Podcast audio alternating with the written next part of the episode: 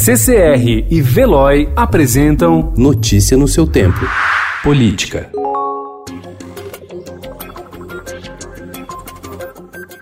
O ministro Alexandre de Moraes, do Supremo Tribunal Federal, atendeu ao pedido do Procurador-Geral da República, Augusto Aras, e decidiu abrir um inquérito para apurar fatos em tese delituosos envolvendo a organização de atos antidemocráticos. No domingo, o presidente Jair Bolsonaro participou de protesto em Brasília marcado por faixas e palavras de ordem contra o Congresso e o STF e a favor de uma intervenção militar. Bolsonaro, no entanto, não é alvo do inquérito sigiloso que investiga a autoria e o financiamento das manifestações.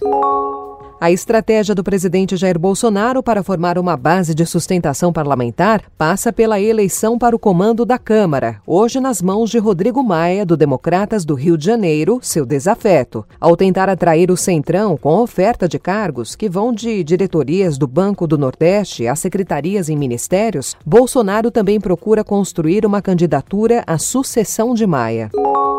A ONG Repórteres Sem Fronteiras divulgou o ranking de liberdade de imprensa de 2020. Na edição deste ano, o Brasil perdeu duas posições e agora ocupa o lugar número 107 entre os 180 países que compõem a lista. A ONG associa ataques feitos pelo bolsonarismo como causa da piora do ambiente no país para o exercício do jornalismo.